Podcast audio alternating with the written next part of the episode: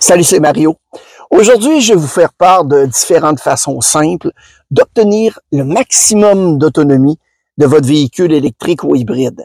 Vous savez, je conduis moi-même un véhicule hybride et j'ai appris au fil des mois que ma façon de conduire était vraiment la chose qui avait le plus d'impact sur la longévité de la batterie. Je pense bien que vous euh, comprenez facilement que les conditions ambiantes, comme la pluie, le froid, le vent et la chaleur, peuvent avoir un impact significatif sur l'autonomie de votre batterie. On va donc, si vous voulez, aujourd'hui se concentrer sur les éléments sur lesquels vous avez du contrôle parce que c'est vraiment là que se trouve la clé. Donc, la variation de l'autonomie potentielle d'un véhicule est affectée en presque totalité par votre style de conduite. Par exemple, si vous conduisez sur l'autoroute et que vous choisissez de rouler à 120 km à l'heure plutôt qu'à 100 km à l'heure, vous pouvez utiliser évidemment jusqu'à 20% d'énergie en plus par kilomètre. Certains conducteurs connaissent quelques astuces auxquelles ils font attention et on va les voir ensemble dans cette vidéo. Parlons tout d'abord, si vous voulez bien, des choses à faire ou à éviter de faire. Concernant votre véhicule, vous devez minimiser le plus possible tout obstacle sur le toit, par exemple, l'aérodynamisme de faire son travail. Assurez-vous aussi que vos pneus sont correctement gonflés.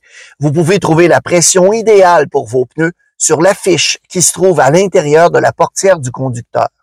Comme pour tous les véhicules, plus vous serez nerveux avec la pédale d'accélération, plus votre consommation en prendra un coup. Si vous souhaitez faire des économies, évitez de la marteler. Pratiquez plutôt l'accélération douce et progressive. Vous perdrez sans doute en puissance d'accélération, mais vous gagnerez beaucoup en économie. Vous pouvez aussi utiliser le mode éco présent dans les nouvelles voitures électriques. Cette fonction va brider légèrement le moteur.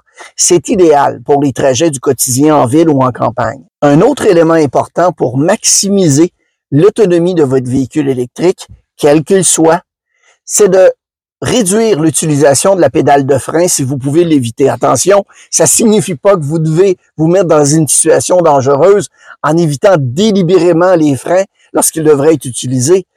Sauf que faut comprendre que la capacité de freinage par régénération de tous les véhicules électriques actuellement en circulation est significative. Donc, si vous prenez l'habitude de, de, lever le pied de l'accélérateur avant le feu rouge ou le panneau d'arrêt, au lieu de freiner brusquement à 50 mètres du panneau d'arrêt, en faisant ça et en évitant l'utilisation des freins à friction, vous permettez un freinage par récupération maximale et c'est ainsi que vous pouvez également obtenir une plus grande autonomie du véhicule en réinjectant autant d'énergie dans la batterie plutôt que d'utiliser les freins hydrauliques qui vraiment vont se transformer cette énergie en chaleur que vous perdez.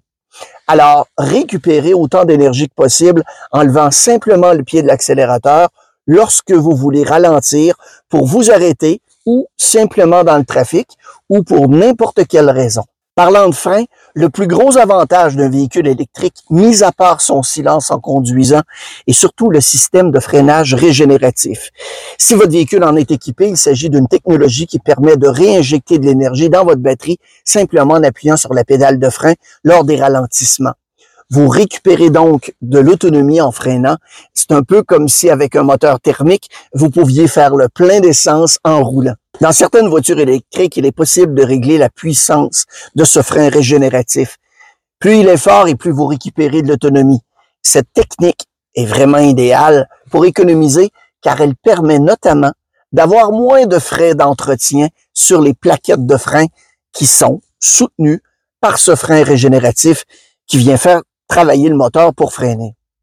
Voici donc nos principaux conseils pour moins consommer en voiture électrique.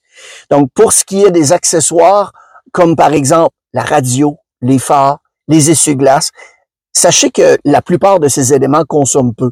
Par exemple, le siège chauffant va consommer environ 40 watts. Les phares consomment chacun euh, environ 55 watts. Et si vous, vous voulez vraiment économiser de l'énergie, vous le ferez avec votre pied droit plutôt que d'éteindre toutes les fonctions de votre voiture. Donc, n'hésitez pas à faire jouer la radio tant que vous voulez et allumer les essuie-glaces. Les conditions météo influencent la consommation d'un véhicule électrique en hiver par le froid et en été par la chaleur. Donc, si votre véhicule en est équipé, il ne faut donc pas hésiter à utiliser le système de préconditionnement à distance qui va s'activer avec l'application du constructeur sur votre cellulaire. Cet euh, instrument, cet accessoire permet de chauffer ou climatiser l'habitacle lorsque la voiture est branchée.